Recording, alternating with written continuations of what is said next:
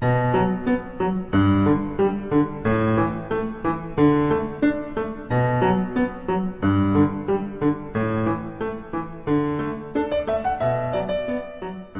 有老多外地的同事到上海已经有眼日脚了，但是老多辰光上海话还是听勿正足。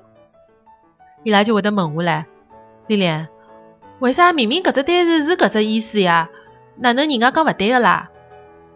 其实啊，上海闲话同样个发音，意思还有可能勿一样唻。今朝啊，就帮大家举只例子。一个同事跑到办公室寻另外一个同事有事体，然后呢，一开始就问到。侬忙啥啦？